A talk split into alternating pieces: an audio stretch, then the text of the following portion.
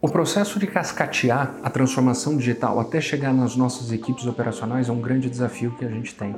Primeiro, a gente precisa ir cascateando de cima a baixo, para que o nosso gerente de unidade esteja convicto que a transformação digital é um caminho sem volta, é uma necessidade, é um imperativo do negócio. A partir do momento que ele esteja comprado, uh, ele ou ela esteja comprado com a transformação digital, Aí é papel dele e também papel de toda a organização dar os meios e os suportes necessários para que as equipes utilizem essas ferramentas da melhor forma possível. Aqui a gente pode estar falando de IoT, a gente pode estar falando de inteligência artificial, a gente pode estar falando de robotização, mas tudo isso ele tem que ir da maneira mais mastigada possível para que os nossos colaboradores na ponta só realizem o serviço, realizem da melhor forma possível. Essa mudança de uma gestão por conhecimento, por experiência, por feeling, para gestão data-driven, para gestão por dados, é uma transição que a gente precisa fazer com muito cuidado. Porque o que acontece? A, gente já teve alguns casos práticos que, quando começamos a colocar a gestão por dados, nossos colaboradores na ponta se sentiam muito perseguidos. Ah, não, vocês estão me monitorando porque vocês querem saber onde eu estou, porque eu estou. Não, mas a gente começa a identificar alguns gargalos para uma boa aceitação. E para isso, a chave é a gestão da mudança. É mostrar que a gestão data-driven vem trazer insumos para complementar a experiência. Então não é uma coisa ou outra. A gestão de dados ela vai auxiliar e vai é, tangibilizar toda essa experiência que os nossos colaboradores, que os nossos gestores têm é, construído ao longo da sua carreira e eles, a, gestão de dados vem facilitar e corroborar essas ações, essas ações de, de gestão que eles podem vir a tomar. Talvez o principal caminho né, para estar tá instalando essa cultura data-driven dentro da companhia é encontrar dentro de cada departamento, dentro de cada área, os evangelizadores da tecnologia. São pessoas que possuem conhecimento do business, da área de negócio e também possuem o conhecimento das ferramentas tecnológicas.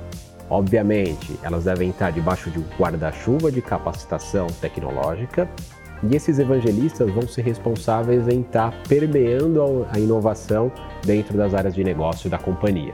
Então, cada área, cada departamento precisa ali ter o seu ponto focal, aquela pessoa que vai estar engajando, motivando o restante do time a estar tá participando do processo de transformação digital. Portanto, a participação da liderança é fundamental e não só a liderança de alto nível, a liderança dentro de cada departamento, dentro de cada área de negócio. A parte operacional é importantíssima nesse processo, tá? Porque com a evolução, os empregos e, e as coisas estão mudando.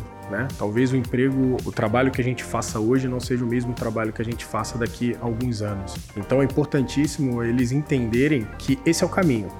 E a liderança é muito importante para mostrar para as pessoas que esse é o caminho. Então, por exemplo, é, hoje a gente trabalha com uma startup que é a Novidade, onde a gente olha a produtividade do operador de empilhadeira que antes não tinha. Então antes era muito fácil, ele trabalhava meio solto, ele fazia o que ele queria e hoje a gente tem um controle maior do que o operador faz e do que a gente precisa que ele faça. Então, o trabalho da liderança é conscientizar, é fazer com que essa pessoa tenha a cultura da produtividade, mostrar para eles qual é o caminho para ele ser mais produtivo.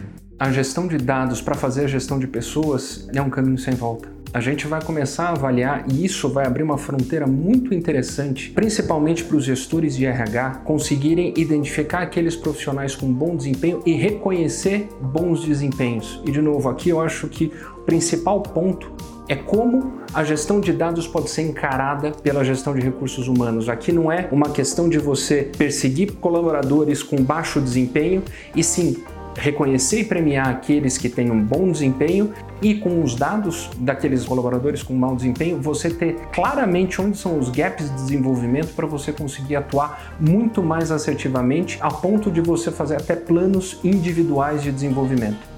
Acredito que isso tem que vir de cima.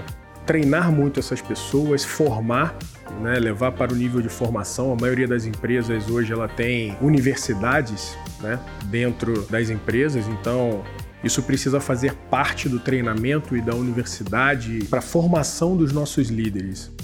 Até mesmo na hora de tomada de decisão, a nossa direção ou os líderes, eles precisam mostrar para as pessoas os dados e não apenas as decisões. Às vezes só chega na operação a decisão tomada, mas não chega na operação o porquê que foi tomada aquela decisão. Então a gente precisa começar a comunicar para o nosso operacional como que foi a tomada de decisão, o que levou.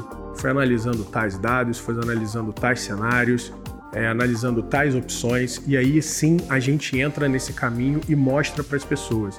Porque a gente começa a doutrinar, a gente começa a mostrar pelo exemplo como que a gente está chegando e tomando aquelas decisões. Quando a gente pensa em indicadores, em tecnologia, o primeiro ponto é a vida dela vai correr menos risco do ponto de vista que o seu trabalho ele vai ter menor vai ter menos surpresa, você vai ter menor impacto porque você está medindo. Medindo você consegue ter uma melhor previsibilidade do que vai acontecer. Se você não mede, como é que você vai prever algo? Como é que você vai ter de fato uma projeção? É muito difícil você fazer um forecast se você trabalhar em qualquer coisa se você não tiver esse dado. Então a gente parte dessa questão da mensuração.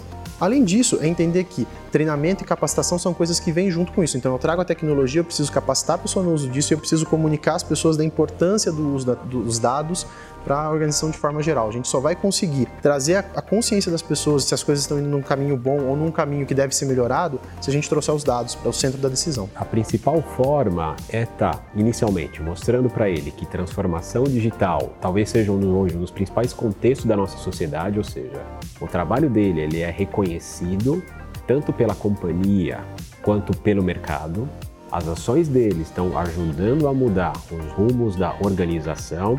Então, uma vez que ele se sente presente, em que ele enxergue uma missão, em que ele enxergue um porquê das coisas, boa parte desse processo foi feito. E depois um processo contínuo, né, junto com o setor de treinamento, junto com o setor de recursos humanos de capacitação, é fundamental para manter o engajamento e a motivação desses funcionários.